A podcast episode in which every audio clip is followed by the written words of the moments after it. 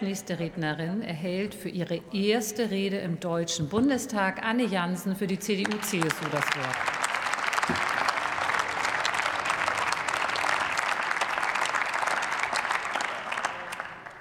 Sehr geehrte Frau Präsidentin, liebe Kolleginnen und Kollegen! Vor genau zwei Jahren beschloss der Deutsche Bundestag umfangreiche Hilfspakete, um die negativen Folgen der Corona-Pandemie abzumildern.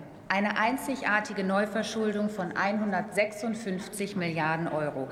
Sie applaudierten hier im Hohen Hause den Heldinnen und Helden des Alltags, die das Leben im ersten Lockdown mit ihrer systemrelevanten Arbeit aufrechterhielten. Aber wo stehen wir heute nach zwei Jahren in der Pandemie? Als Lehrerin sehe ich Kinder mit großen Lernrückständen. Als Mutter sehe ich Familien, die auch heute noch mit den Belastungen durch Quarantäne und dem eigenen Beruf am Limit sind.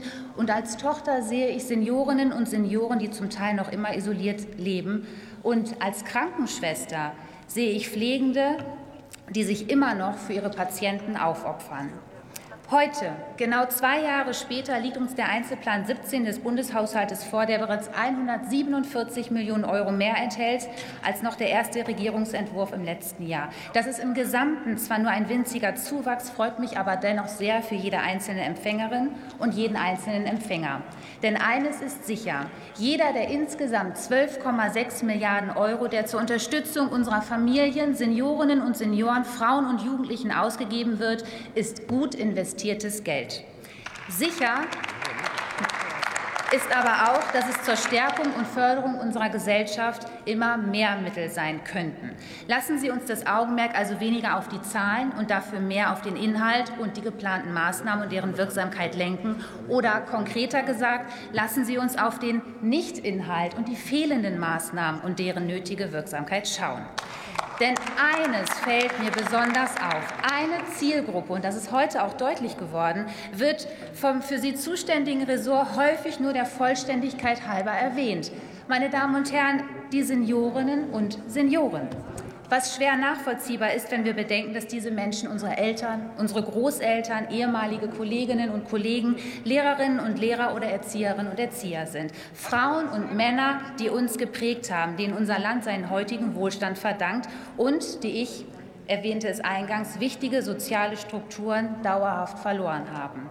Einsamkeit, ihre Auswirkungen und der Umgang mit ihr bestimmten in den letzten Jahren zu Recht die öffentliche Diskussion.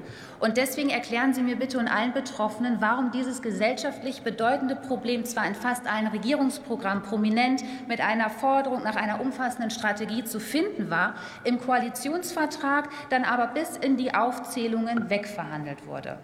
In Ihrem Einzelplan hilft dann auch die Suchfunktion nicht weiter. Wie eigentlich alle Vorhaben aus Ihrer Wunschliste namens Mehr Fortschritt wagen, sucht man die Umsetzung vergebens. Immerhin wollen Sie die Rolle der älteren Generation stärken und deren wertvolles Erfahrungswissen in die Gesellschaft einbringen. Langfristig wollen Sie in unserer Gesellschaft sie zu einem aktiven Leitbild, äh, einem Leitbild des aktiven Alterns neu definieren. Eine sehr lobenswerte Absicht. Konkrete Maßnahmen zur Umsetzung suchte ich dann aber auf den folgenden 113 Seiten des Einzelplans 17 erfolglos. Dabei benötigen gerade langfristige Vorhaben hin zu einem gesellschaftlichen Wandel viel Zeit, die Sie nicht verlieren sollten. Also worauf warten Sie? Die Union war in den letzten Legislaturen und insbesondere während der Corona-Pandemie eine starke Stimme der älteren Generation. Von unseren umfangreichen Positionspapieren können Sie sich bei Ihrer Arbeit sehr gern inspirieren lassen. Und auch die von uns initiierte Förderung der Mehrgenerationenhäuser legte schon vor Jahren den Grundstein für ihren Wunsch nach einem neuen Leitbild davon, nach einem neuen Leitbild. Und davon konnte ich mich in meinem Wahlkreis bereits persönlich überzeugen. Ein ebenso bedeutendes Element sozialer Teilhabe aller Generationen ist das seit 60 Jahren bewährte Erfolgsmodell des Bundesfreiwilligendienstes. Er stärkt den Zusammenhalt in der Gesellschaft zwischen den Generationen und bereichert das ganze weitere Leben der engagierten Jugendlichen. Und selbstverständlich hat die Union dieses Engagement als unverzichtbare Investition in die Zukunft der sozialen Berufe in der letzten Legislatur als Schwerpunkt mit 65 Millionen Euro unterstützt. Mit großer Sorge musste ich feststellen, dass Sie diesen Wert offenbar weniger bedeutend einschätzen. Wie sonst erklären Sie die faktische Kürzung der Fördermittel ab 2024? Planungssicherheit ist für gewachsene Strukturen wichtige Basis und Grundvoraussetzung. Mittel können nur dann sinnvoll eingesetzt werden, wenn sie auch durch Verpflichtungsermächtigungen in den Folgejahren abgesichert werden. Und wenn die Verstetigung nicht jetzt aufgegriffen wird, ist es langfristig zu spät. Ausgedünnte Strukturen sind bei andauerndem Fachkräftemangel kaum wieder aufzubauen. Das Signal, das Sie hier setzen, ist für die motivierten Jugendlichen und die beteiligten Einrichtungen eine schwere Herabwürdigung. Zu guter Letzt ist es mir ein Herzensanliegen, hier und heute für die dauerhafte Förderung der UN Women Deutschland zu werben. Als Abgeordnete des Deutschen Bundestages wurde mir die Ehre zuteil, zur 66. UN-Frauenrechtskommission nach New York zu reisen.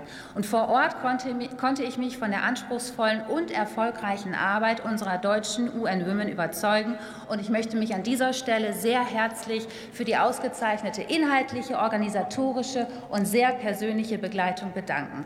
Bedauerlicherweise beträgt der deutsche Beitrag an UN Women im zweiten Regierungsentwurf des BMZ 5 Millionen Euro weniger als 2021. Und in Anbetracht der aktuellen weltpolitischen Lage und besonders im Hinblick auf die vielen geflüchteten Frauen halte ich das Engagement der UN Women für wichtiger denn je und die geringe Aufstockung des zuständigen Ressorts für ein völlig falsches Zeichen.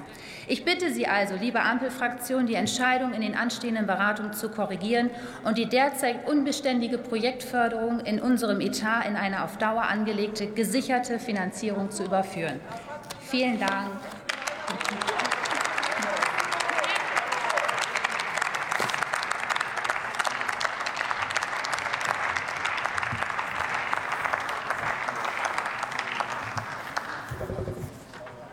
Und es folgt für die FDP-Fraktion die Kollegin Gide Jensen.